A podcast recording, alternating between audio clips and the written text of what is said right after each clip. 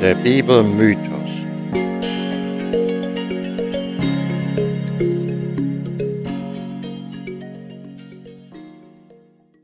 Herzlich willkommen, liebe Hörerinnen und Hörer, zur Episode 21 unseres Podcasts Der Bibelmythos. Ist das noch zu glauben? In diesem Podcast versuchen wir zum einen, die Bibel auszulegen und zum anderen, sie kritisch auf ihren Wahrheitsanspruch zu prüfen. Natürlich erzählen wir auch dabei. Ich bin Peter, Betriebswirt und Soziologe mit langjähriger Erfahrung in der Verwaltung eines Missionshospitals in Botswana. Ich glaube, ich überhebe mich auch nicht mit der Behauptung, dass ich über profunde Bibelkenntnisse verfüge. Die letzte Folge handelte von dem epischen Wettbewerb, der sich auf zwei Ebenen abzuspielen scheint. Auf Erden zwischen Mose und dem Pharao, im Himmel zwischen dem Gott Israels und den Göttern Ägyptens. Jahwe scheint soweit die Oberhand zu haben, konnte sich aber noch nicht völlig durchsetzen. Im Grunde ist es weniger ein politischer als ein religiöser Konflikt. Solche Art Konflikt ist heute so wie der zwischen Christentum und Islam eher Nebenschauplatz. Der alles andere überlagene Konflikt beginnt sich heutzutage immer deutlicher vor unseren Augen abzuzeichnen.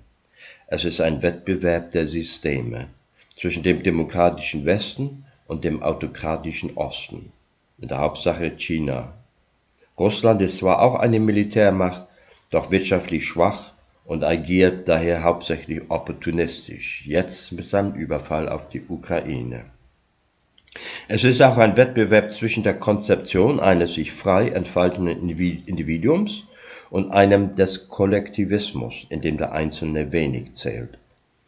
Es ist nicht nur ein Wettrüsten, er wird wirtschaftlich und mit den Mitteln der Wissenschaft ausgetragen und erstreckt sich bis in das Weltall, Bedenkt man zum Beispiel, dass zu dieser Zeit ein amerikanischer und ein chinesischer Rover auf dem Mars herumrollen. Für uns mag die Vorstellung, in einem Polizei- und Überwachungsstaat wie China leben zu müssen, grauenhaft sein. Die Zustände in China erinnern doch sehr stark an die Dystopie eines George Orwell 1984 oder die Brave New World des Aldous Huxley.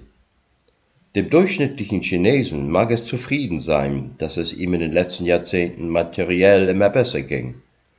Die Propaganda tut ein Übriges, um ihn ruhig zu stellen. Die Autoren der Bibel befanden sich in einer Situation, die der des israelitischen Volkes zu Mosezeiten gar nicht mal so unähnlich war. Sie lebten im Exil und viele waren von einem Gefühl der Hoffnungslosigkeit bedrückt, denn ein Ende ihrer Verbannung war nicht in Sicht. Das Exil sollte ja auch fast ein Jahrhundert dauern, währenddessen die einstmals Deportierten längst ausgestorben waren. Erst als die Perser die Babylonier überrannten und die Macht übernahmen, wendete sich auch das Schicksal der Israeliten. Als der Perserkönig Kyros ihnen den Rückzug nach Jerusalem gestattete, da erklärte Jahwe ihn gleich zu seinem Werkzeug, spricht von ihm als seinen Hirten, ja seinen Gesalbten, der seinen Willen vollenden wird. Man lese mal Jesaja 44, 28f. Da haben sich aber die Priester, denen die Niederschrift des Ersten Testaments zuzurechnen ist, etwas einfallen lassen. Kyros als eine Art Ersatzmose? Als die Israeliten aber noch im Exil hockten, da gab es nur die vage Hoffnung, dass Jahwe eines Tages eine neue Führergestalt erwecken werde, die sein Volk wieder in die Freiheit führen wird. Dann, wenn die von Gott verhängte Strafe abgesessen war und er dem Volk Vergebung gewährt hatte.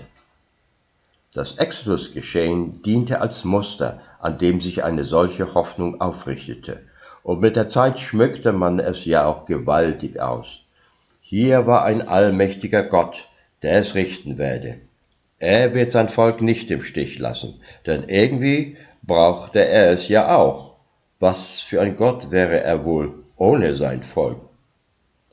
Wie man es in einem Drama erwarte, kann, erwarten kann, läuft nun die Auseinandersetzung zwischen Mose und Jahwe auf der einen Seite und dem Pharao und den ägyptischen Göttern auf der anderen Seite auf einen Höhepunkt zu, die zehnte Plage, die allerdings ganz aus dem Rahmen fällt, nachdem bereits die ominöse Finsternis der neunten Plage den Ägyptern die drohende Gewalt des israelitischen Gottes demonstriert hatte, so kam über sie nun der Schrecken des Todes. Und Gott sprach, um Mitternacht will ich durch Ägyptenland gehen, und alle Erstgeburt Ägyptens soll sterben, vom ersten Sohn des Pharao an bis zum ersten Sohn der Magd, und alle Erstgeburt unter dem Vieh. Jahwes Würgeengel wird gesandt, damit er, wie es in der Bibel heißt, ein Strafgericht halte über alle Götter der Ägypter. In der Praxis bedeutet es, dass er beauftragt ist, das Leben von tausenden unschuldigen Säuglingen auszulöschen. In der Vorstellung der priesterlichen Autoren werden diese Babys erschlagen oder abgestochen. Ist das Leben der ägyptischen Erstgeburten etwa weniger wert als das der hebräischen? So würden wir uns vielleicht heute fragen, doch der Zeitgeist damals ließ solch ein Fragen gar nicht erst aufkommen. Aber der Kindermord des Herodes in Bethlehem wird als Unrecht empfunden, weil der Mord nicht vom Herrn ausgeht. Auf jeden Fall scheint ja Blut zu fließen, denn den Israeliten teilt der Herr mit, dass sie zu ihrem eigenen Schutz die Schwellen ihrer Häuser mit Blute bestreichen sollen, damit der Würgeengel erkenne, wo sie leben und ihre Babys so verschone. So wird sichergestellt, dass Israel kein Leid zustoßen werde. Im Gegenteil, das Volk darf sich von seinen Nachbarn auch noch goldenes und silbernes Geschmeide verschaffen, was heißt, sie ausplündern. Historiker nehmen an, dass das Bestreichen von Bluttier, nicht Menschenblut, ein archaisches Schutzritual vor Dämonen war und von nomadischen Araberstämmen praktiziert wurde. Diese Bibelstelle in 2 Mose 12, 12f lässt sich ferner entnehmen, dass die Israeliten nicht länger wie Nomaden im Zelten hausten, sondern in festen Häusern wohnten, Seite an Seite mit Ägyptern. Das wirft Fragen auf. Waren die Israeliten wirklich Sklaven, obwohl sie in Häusern lebten, die von denen der Ägypter nicht unterscheidbar waren und mit ihnen wie gute Nachbar zusammenlebten? Wenn ja, dann war ihr Lebensstandard ja gar nicht mal so schlecht. Dieser Monat aber des göttlichen Strafgerichts, so der Herr, soll bis in alle Ewigkeit von den Israeliten als Gedächtnisfeier begangen werden und künftig als erster Monat einer neuen Zeitrechnung gelten. Auf diese Weise werde die Erinnerung an den Auszug aus Ägypten wachgehalten. Und tatsächlich wird bis auf den heutigen Tag das Ritual des Pessach jedes Jahr noch von den Juden als Familienfest gefeiert. Es umfasst das Essen von ungesäuertem Brot, denn den Israeliten blieb ja keine Zeit, ihr Brot für die Flucht zu säuern. Das Brot ist mit bitteren Kräutern zu essen, die die erfahrene Bitternis der Versklavung symbolisieren soll. Dazu ist der Verzehr von gebratenem Lammfleisch geboten. Eingeleitet wird das Mahl von der Lesung der Auszugsgeschichte durch den Hausvater. Die Pessachfeier hat sich zu einer komplexen Liturgie entwickelt, wobei die erste Nacht der Pessachwoche eine herausragende Bedeutung besitzt. Denn mit der Erzählung des Auszugs aus Ägypten, der Austeilung von Wein und Speisen, die von rituellen Segensprüchen begleitet sind, wird die Erinnerung lebendig gehalten und soll die Teilnehmer in eine Stimmung versetzen, die ihnen suggeriert, als ob sie selbst an dem Exodus teilgenommen hätten.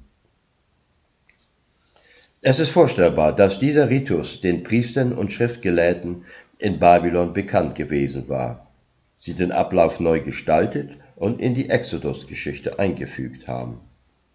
Der offizielle Beginn des Passafestes aber dürfte erst unter dem nach Jerusalem zurückgekehrten Schriftgelehrten Esra stattgefunden haben. Die Geschichte aber mit den zehn Plagen, so weist Jan Assmann darauf hin, könnte auf ältere Legenden aus Ägypten zurückgehen. von denen ägyptische Autoren berichten. Diese Berichte sind zwar erst einige hundert Jahre vor der Zeitenwende niedergeschrieben worden, doch könnten die israelitischen Priester im babylonischen Exil Kenntnis von den Legenden erhalten und sie zu einer eigenen Exodus-Geschichte umgebaut haben. Nur mal ein Beispiel einer solchen Legende. Die lautet wie folgen. Eine Seuche war in Ägypten ausgebrochen. Vom Orakel gewarnt, trieben sie einen, einen namens Moses zusammen mit den Kranken aus Ägypten aus so dass sich die Seuche nicht unter dem Volk verbreite. Mose gibt nun den Auswanderern ein neues Gesetz, in dem der hygienische Grund für die Austreibung einen zentralen Charakter bildet, zusammen mit einer Regel, sich nicht mit Fremden zusammenzutun. Interessant ist, dass im biblischen Buch Levitikus der Behandlung des Aussatzes eine besondere Bedeutung zukommt. Als diese Kranken nun aus Ägypten auszogen, versuchten sie auch heimlich heilige Kultgegenstände der Ägypter mitzunehmen. Dies wollten die Ägypter verhindern, wurden aber durch einen Sturm zur Rückkehr gezwungen. Mehrere Motive, wie auch der Name Mose, finden sich hier, die auch in der Bibel ihren Niederschlag gefunden haben. Inwieweit diese Legende in der ein oder anderen Variation die Bibelautoren beeinflusst hat, ist schwer zu sagen, doch die Übereinstimmungen sind schon frappierend. Zurück zur Bibel. In der Nacht also schlug der Herr alle Erstgeburt der Ägypter, und ein großes Geschrei und Wehklagen erhob sich. Auch der erste Sohn des Pharao wurde erschlagen, und der Killer war der Engel Gottes. Der erstgeborene Sohn spielt als Erbe und Namensträger natürlich eine besondere Rolle in der Familiendynastie. Dem Pharao reichte es nun, und er drängte Mose und Aaron, dass sie und das ganze Volk einschließlich ihrem Vieh aus Ägypten wegziehen. Er wollte sie aber nicht nur loswerden, sondern er bat sich noch einen letzten Dienst von ihnen.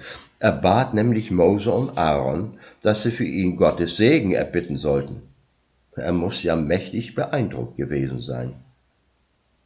Der erstgeborene Sohn spielt auch heute noch eine wichtige Rolle zumindest in weniger entwickelten Ländern.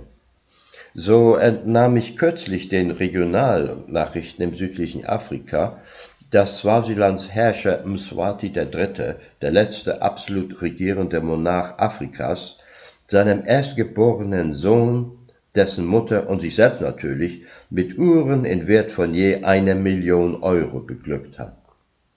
Natürlich haben auch die anderen Frauen des Monarchs es sollen 13 sein, nichts zu entbehren. Jede verfügt über ein schickes Auto und lebt in einem angenehm eingerichteten palastartigen Haus. Mswati besucht sie abwechselnd in seinen Reisen durch das Land. Swasiland, das kürzlich auf Geheiß des Königs in Eswatini umbenannt worden war, gehört zu den ärmsten Ländern der Erde mit einer der geringsten Lebenserwartungen. Wer nun aber aufmuckt und sich politisch betätigt, gar die Einführung der Demokratie fordert, der kann mit einer mehrjährigen Haftstrafe rechnen. Wie ein Mann drängten nun die Ägypter die Israeliten aus dem Lande, denn sie fürchteten sich sehr. Die Israeliten, darunter 600.000 wehrfähige Männer, zogen mit ihrer Beute von Ramses fort. Das ist eine aus der Luft gegriffene Zahl. Das findet auch der christliche Historiker John Bright so.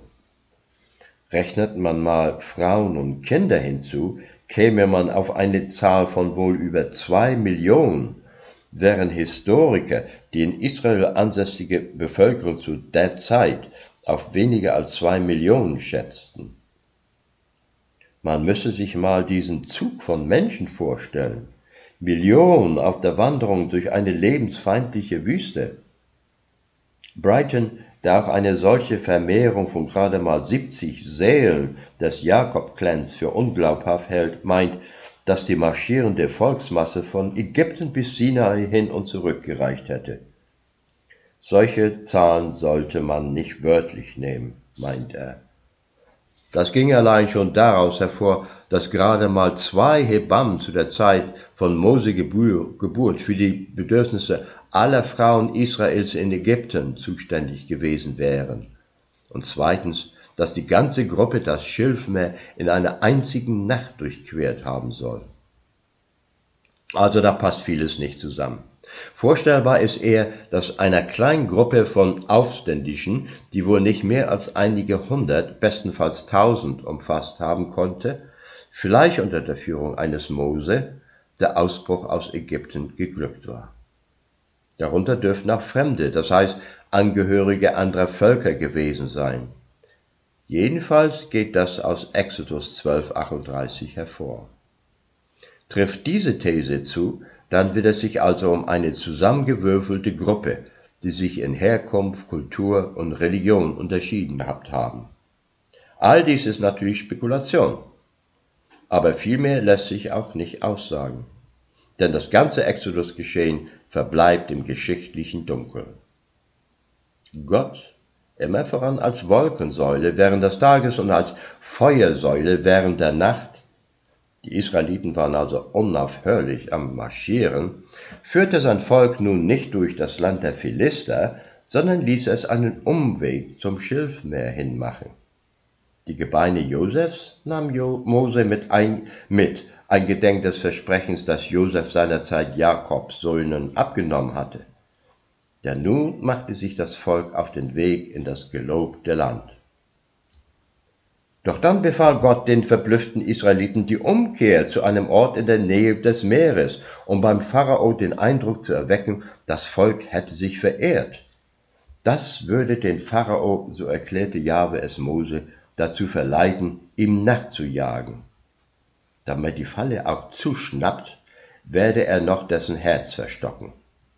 Gott geht auf Nummer sicher. Als dem Pharao nun die Flucht der Israeliten mitgeteilt wurde, da bereute er es, dass man sie hat ziehen lassen, und er jagte mit Hunderten von Streitwagen hinter ihnen her. An dieser Stelle knirscht es, denn in Mose 12,31 heißt es, der Pharao selbst drängte die Israeliten zum Wegzug. Warum bedurfte es dann noch der Mitteilung über die Flucht? Vielleicht waren hier zwei Erzählstränge etwas ungeschickt zusammengefügt worden. Als die Israeliten nun die Ägypter erblickten, da packte sie die Angst und sie schrien auf zum Herrn.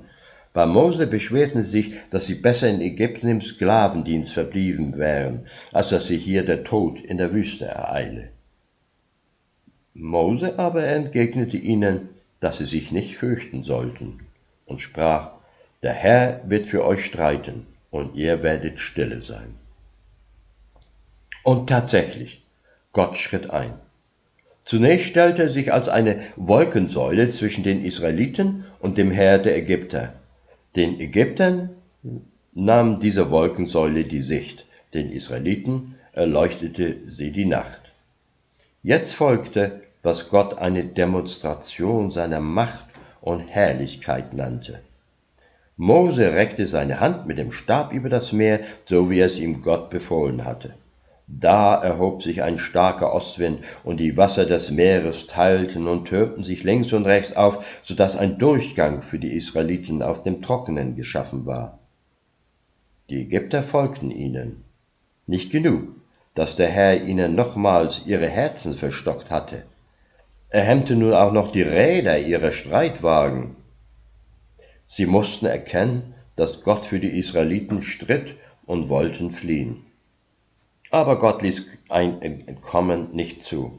Nachdem Mose nochmals seinen Stab erhoben hatte, fielen die Wasser wieder in sich zusammen und begruben die Ägypter unter sich, so dass keiner am Leben blieb. So errettete der Herr an jenem Tage Israel aus der Ägypter Hand. Das Volk fürchtete den Herrn, und sie glaubten ihm und seinem Knecht Mose. Diese Rettungsgeschichte ist eine Art Gründungsmythos Israels. Historiker und sogar Wissenschaftler haben Belege dafür gesucht, ob ein historischer Kern dahinter steckt. Aber außer einer Reihe von sich teilweise widerstreitender Thesen ist dabei nichts herausgekommen. Es ist ein Mythos, der meiner Ansicht nach nur aus der Situation der Exilanten in Babylon verstanden werden kann. Wenn Gott sein Volk damals gerettet hat, dann wird er es hier eines Tages wieder tun und dem Exil ein Ende bereiten. So die Hoffnung. Nur, um mal auf die jüngste Geschichte sprechen zu kommen. Im Holocaust gab es kein Befreiungserlebnis. Wo war Gott in Auschwitz? Das fragten sich die Juden wieder und wieder, und viele verloren darob ihren Glauben an Gott. Die biblische Geschichte der Befreiung aus der Sklaverei in Ägypten diente und dient zahlreichen Befreiungsbewegungen als Schlüsselereignis, an dem sich die Hoffnung der Menschen auf Lösung ihrer Fesseln aus Repression und sozialer Not aufrichtet. Bis zu einem gewissen Grad kann man darunter wohl auch die Erstürmung der Bastille im Juli 1789 durch die Pariser Bevölkerung unter dem Losungswort Liberty, Equality, Fraternity rein. Ganz gewiss hatte sie eine entscheidende Rolle bei dem Widerstand der schwarzen Sklaven in Amerika eine äh, gespielt. Man denke nur mal an den von ihnen immer wieder wie ein Mantra vorgetragenen Hymnus Let my people go. Hieraus erwuchs eine gegen Rassismus und Unterdrückung gerichtete Black Theology. In Lateinamerika baute sich eine von Armen und Entwurzelten getragene Basisdemokratie auf, mit der sich ein Teil der katholischen Priester und Theologen solidarisierte, während die Kirchenelite es lieber mit den Machthabern hielt, da diese als Garant der konservativen Ordnung und als Bollwerk gegen den ihrer Ansicht nach wiedergöttlichen Atheismus galten.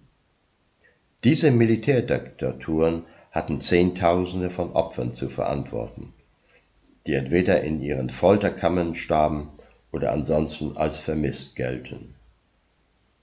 Aber der einflussreiche katholische Befreiungstheologe Leonardo Boff wurde von der Kirche geächtet und im Jahre 1985 mit einem Predigtverbot belegt, übrigens durch den späteren Papst Benedikt XVI. Es gab allerdings durchaus Ansätze in der Kirche für eine neue Ausrichtung auch auf das Diesseits hin, so als unter Leitung des brasilianischen Erzbischofs Helder Camara im Jahre 1968 in einer Bischofskonferenz ein reformistisch ausgelegter dritter Weg, genannt die Option für die Armen, jenseits von Kapitalismus und Marxismus propagiert wurde. Aber schon bald war das Leuchtfeuer der Befreiungstheologie wieder am Erlöschen, und mit dem konservativen Nachfolger Kamaras gewannen rechte Kreise wieder an Einfluss. Auch heute ist der Ruf nach Freiheit nicht verstummt, sei es in den Demonstrationen in Hongkong, in Myanmar, in Belarus und immer ist es eine zynische Machtelite, die den Willen des Volkes unterdrückt. In der Ukraine geht es um die Souveränität des Landes im Kampf gegen die Russen. In China ist dieser Ruf weitgehend verstummt. Zum einen, weil der Repressionsapparat und die Regierungspropaganda viele Menschen zu einem marionettenhaften Dasein degradiert hat.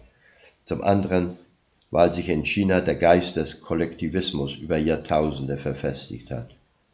Hinzu kommt, dass den Chinesen tatsächlich ein steigender Wohlstand beschert worden ist, für den die meisten wohl den Verlust ihrer Freiheit in Kauf nehmen.